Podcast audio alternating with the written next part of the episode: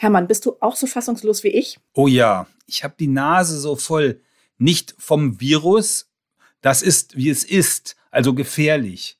Aber von diesem Hü und Hott der Bundeskanzlerin und der Ministerpräsidenten und vor allem von Dilettantismus äh, der ganzen Behörden. Ja, was war da los diese Woche in Sachen Corona-Bekämpfung? Wir schauen uns das in dieser Folge, der Nummer 74, genauer an und gucken, wie ihr das Beste aus dem administrativen Chaos machen könnt. Ostern gesund überleben sozusagen. Wir, das sind Hermann Josef Tenhagen und Nina Zimmermann. Hier ist Finanztipp mit Tenhagens Corona-Podcast, unserem wöchentlichen Podcast, in dem wir dir erklären, wie du die finanziellen Herausforderungen von Corona einfach meisterst. Auf sieben Seiten haben die Kanzlerin und die Ministerpräsidentinnen und Präsidenten in der Nacht zu Dienstag aufgeschrieben, was wir jetzt über die Feiertage machen bzw. nicht machen sollen. Darin war auch die Rede von einer erweiterten Ruhezeit zu Ostern. Der 1. April, also Gründonnerstag, und der 3. April, der Kar-Samstag, sollten zusätzlich einmalig als Ruhetage definiert werden. Was ist davon übrig am Ende dieser Arbeitswoche? Ähm, nichts.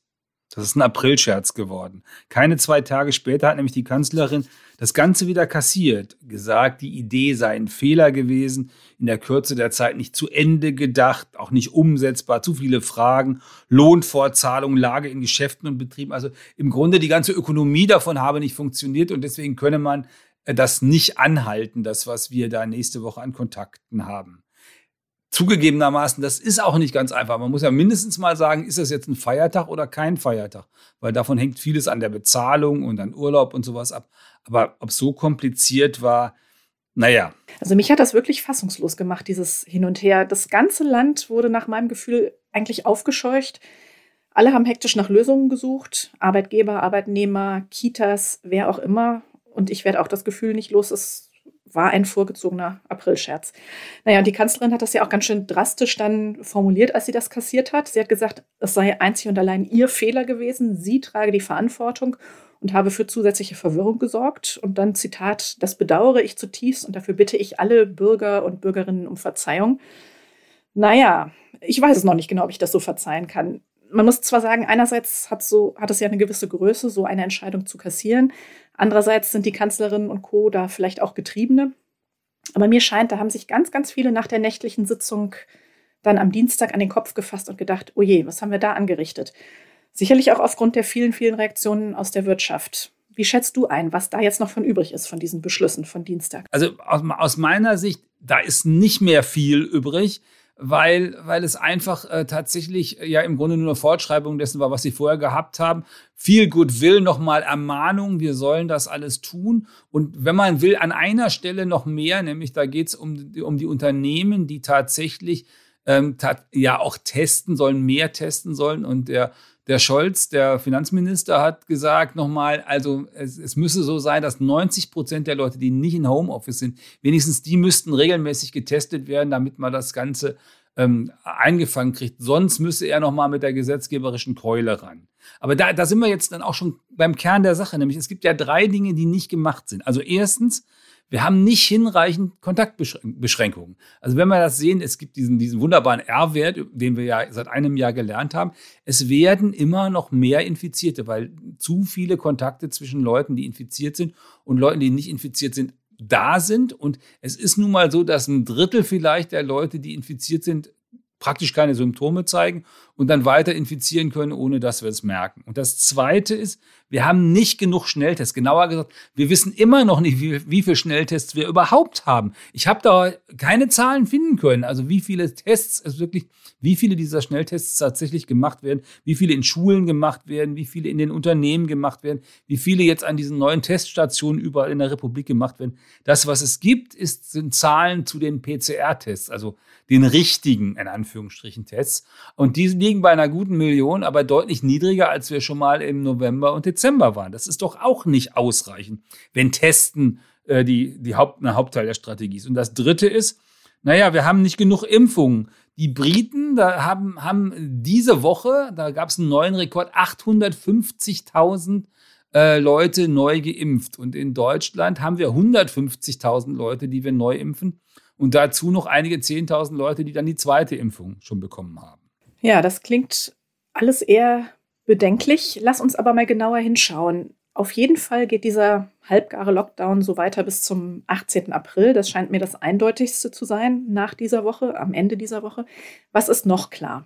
Also im Kern steht drin, wir sollen uns alle am Riemen reißen und zu Hause bleiben. Nicht reisen, keine Tagesausflüge machen, niemand sehen außer einem anderen Haushalt. Das schmerzt in der Familie, das schmerzt natürlich die Gastronomen und Hoteliers, die sich ein bisschen Ostergeschäft ausgerechnet haben. Und es, es ist doch notwendig, weil es schützt uns wahrscheinlich. Schließlich hat Virenpapst Drosten gesagt, also Christian Drosten, dass Menschen wie ich, so zwischen 50 und 70, ungeimpft jetzt zu Ostern die Lieblingsopfer des Virus werden. Und von der Ministerpräsidentenkonferenz und vor der Ministerpräsidentenkonferenz stand in der Vorlage des Kanzleramts drin, was Lieblingsopfer heißt. Die britische Mutante sei 60 Prozent tödlicher als das Ursprungsvirus. Sozusagen der Boris unter den Viren. Aber verdammt, ich möchte, dass unser Selbstschutz endlich auch anderen hilft. Dass er wirtschaftlich vernünftig angepackt wird. Und da habe ich echt nach wie vor meine Zweifel. Die werden eher größer. Ja, Stichwort Selbstschutz. Wie sieht das denn bei dir über Ostern aus mit dem Selbstschutz? Naja, ich will in mein Haus an der Ostsee, fernab von Leuten, Garten umgraben, ein bisschen Gartenmaterial besorgen, Finger äh, dreckig machen und eben ich muss aber noch im Gartencenter eine Anmeldung vornehmen oder vielleicht muss ich mich da wieder einfach nur anstellen ähm, und äh, sozusagen dann meine, meine Daten ausfüllen, um die Gartenerde und ein paar Geräte, die ich noch brauche, zu besorgen. Das sollte helfen. Und du? Ja, ich wollte eigentlich mal wieder zu meiner Mutter nach Nordrhein-Westfalen. Das ist mal wieder geplatzt. Wir werden uns zu Hause einigeln, gut kochen, genießen, unser Kind bespielen, ein bisschen spazieren gehen. Du hast aber gerade gesagt, da will ich nochmal nachhaken, du hast Zweifel, dass das alles so richtig funktioniert, dass der Schutz vernünftig angepackt wird. Was regt dich denn da besonders auf, Hermann? Na, was mich seit Monaten aufregt, ist das mit der fehlenden Nachverfolgung.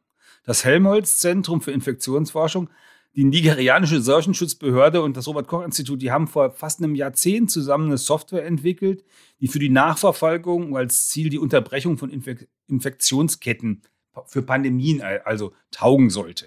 SORMAS heißt das inzwischen berüchtigte Programm. Ähm, die Software ist erfolgreich in Nigeria angewandt worden zur Ebola-Bekämpfung in anderen afrikanischen Staaten, auch in Lateinamerika. Aber deutsche Gesundheitsämter sind mit dem Einsatz offenbar überfordert. Ich hätte jetzt was gesagt, die Quatschkopf-Ministerpräsidentenkonferenz. Die haben am 19. Januar erklärt, dass Ende Februar alle Gesundheitsämter dieser Republik diese SORMAS-Software einsetzen sollen. Damals hatten 140, 150 von den 400 sie runtergeladen. Jetzt vor Ostern sind wir bei 310, 320 und es funktioniert noch immer nicht. Sogar die Gesundheitspolitiker der Koalition sagen, dass ein Großteil der Ämter die Software gar nicht einsetzt. Wer übernimmt denn jetzt die Verantwortung dafür, dass das gescheitert ist? Oder noch besser, wer sorgt dafür, dass es endlich klappt? Also deutsche Gesundheitsämter brauchen angeblich Spezialisten von Helmholtz zum Einführen einer, einer, einfachen Software. Die Nigerianer kriegen das so zum Laufen und die Studierenden, die die Ministerpräsidenten dafür eigentlich mal ins Feld geführt haben, also die sollten nämlich in den Semesterferien den Gesundheitsämtern auf die Sprünge helfen, die haben sie einfach nicht geheuert. Ja, das ist ein Thema, das haben wir tatsächlich auch schon mehrfach hier im Podcast angesprochen, unter anderem in Folge 68. Das verlinken wir wie die Bund- und Länderbeschlüsse auch in den Shownotes zu dieser Folge. Ich würde das gerne mal konkret machen. Ich kenne hier in Berlin, äh, speziell in Berlin-Mitte, Fälle, da nutzt das Gesundheitsamt zwar SORMAS, legt aber eine unfassbare Lahmheit bei der Nachverfolgung an den Tag.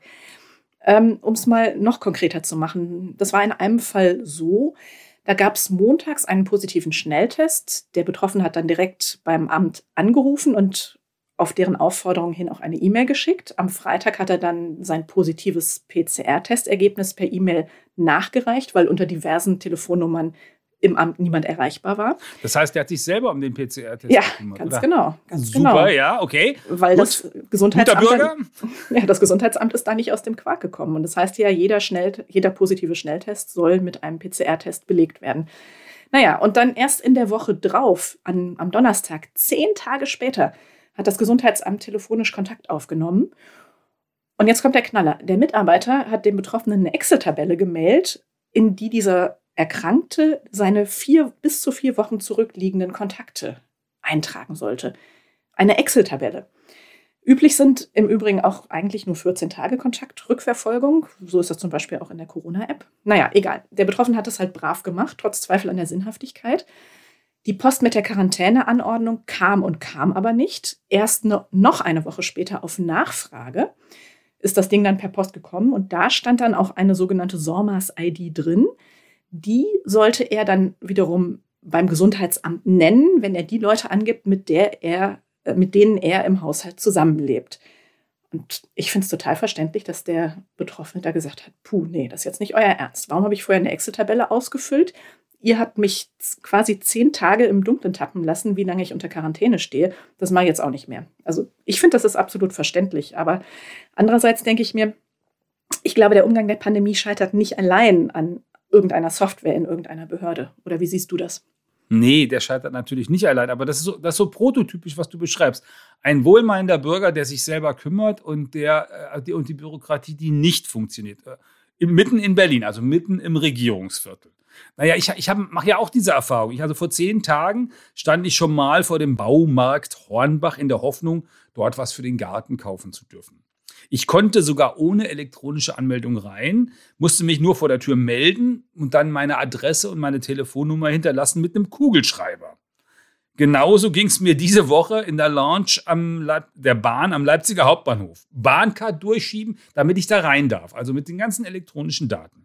Dann aber wieder ein Zettel mit Kugelschreiber, wo ich meine Telefonnummer und meine E-Mail-Adresse aufschreiben sollte mit dem Kuli. Das ist doch eine Strategie, die hat meine italienische, meine italienische Kneipe im letzten Mai, im letzten Juni angewandt. Wo sind wir denn da? Also ich dachte, das soll jetzt alles digitalisiert sein. Ja, das ist ja im Prinzip dieselbe unfassbare Situation wie mit der oben erwähnten Excel-Tabelle. Die macht es ja auch nicht besser. Das ist äh, ein bisschen digitaler, aber immer noch nicht digital genug.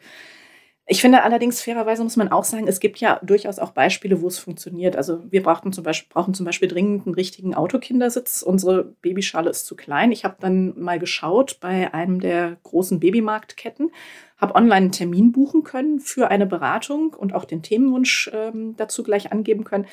Der Termin ist zwar erst nach Ostern, mal schauen, ob der nicht aus irgendwelchen Lockdown-Gründen gecancelt wird. Aber immerhin, da ging es. Die haben jetzt meine Kontaktdaten, ich habe einen Termin und ebenso ging es auch ähm, bei einem kleinen Kinderschulladen bei uns um die Ecke. Ich habe eine E-Mail hingeschrieben, habe gesagt, ich brauche neue Hausschuhe fürs Kind, habe ein Zeitfenster genannt bekommen, konnte hingehen und die Sachen dann ausprobieren und äh, da waren meine Kontaktdaten dann auch hinterlegt. Ja, die Läden, manche Läden kriegen das ja hin. Ich habe meiner meiner Frau zum, äh, ach, äh, zum Frauentag, zum 8. März, einen Termin bei einem ihrer Lieblingskleiderausstatter geschenkt mit so einer halben Stunde Beratung. Das ging auch, das konnte man machen, das konnte man online machen mit Daten, das funktioniert alles. Ich verstehe nicht, warum das nicht generell funktionieren soll.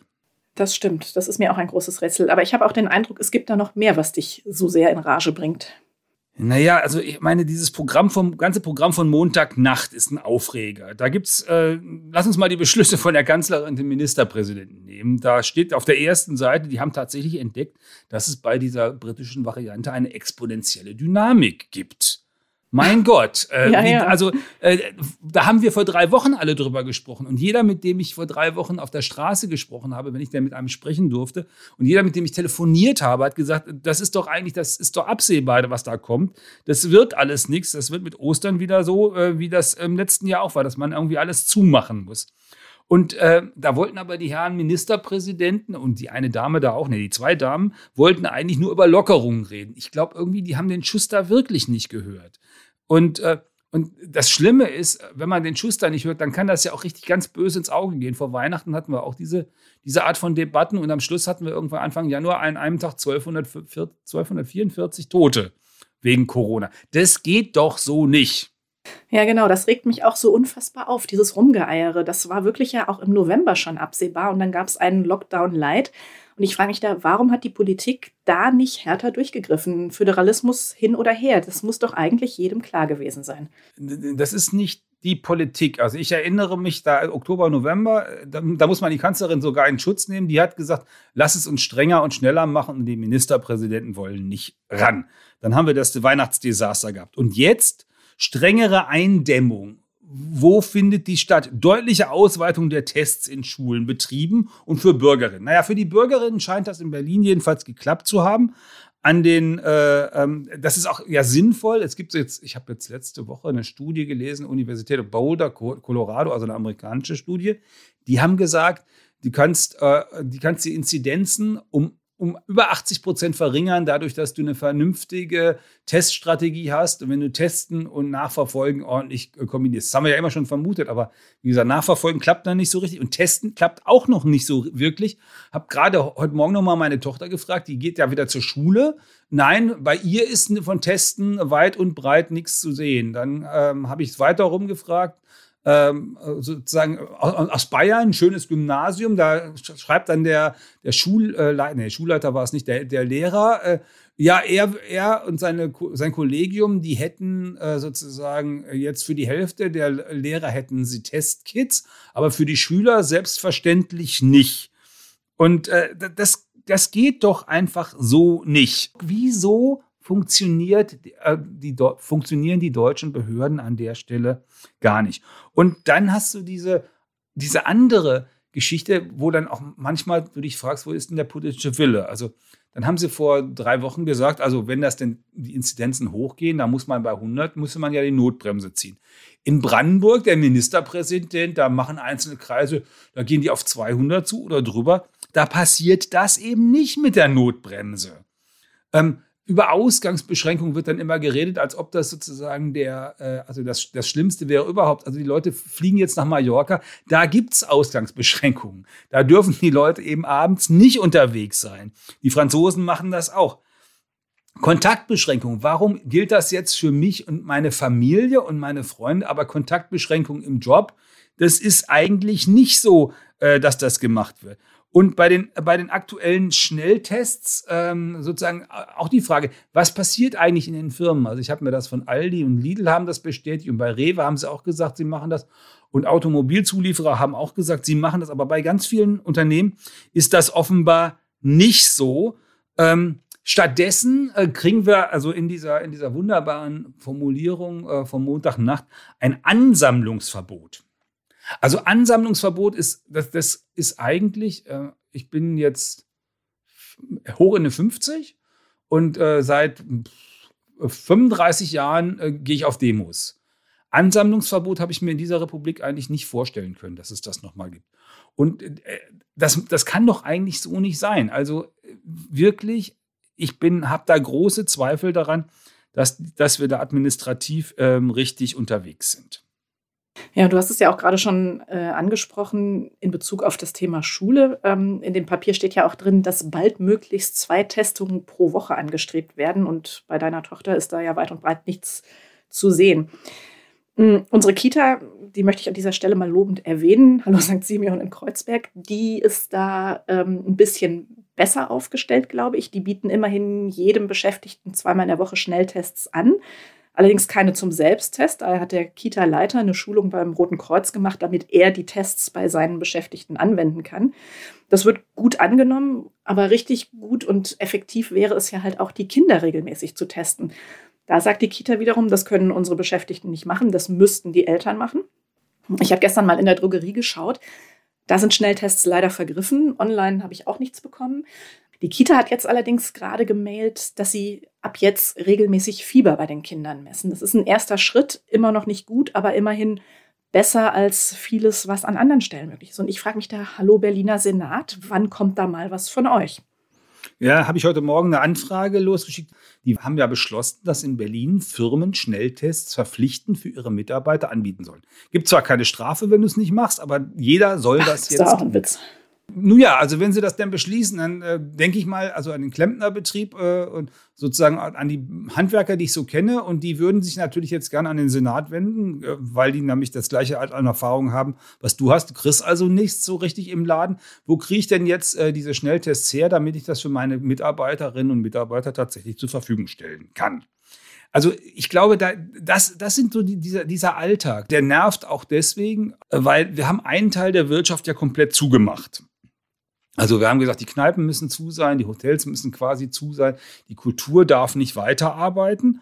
Und in den anderen Teilen der Wirtschaft, da passiert, da passiert irgendwie viel zu wenig. Also ich lese jetzt keine neuen Zahlen mehr über die Frage, wie denn eigentlich Homeoffice genutzt wird. Ich würde ja gerne wissen, ob wir denn bei Homeoffice jetzt bei den 30 Prozent wären, die ja offenbar locker möglich sind. Das haben wir ja im letzten Jahr schon mal gehabt. Also 30 Prozent Homeoffice müsste doch machbar sein. Wie ist ja, das stimmt. eigentlich? Habe ich auch schon lange nichts mehr zugelesen. Genau, und wie ist das mit den öffentlichen Verwaltungen? Wie, sind, wie weit sind die denn? Also die Senatspressestelle, habe ich heute Morgen festgestellt, die ist im Homeoffice. Also die, die haben mich aus dem Homeoffice angerufen. Äh, immerhin, da an der Stelle hat es geklappt.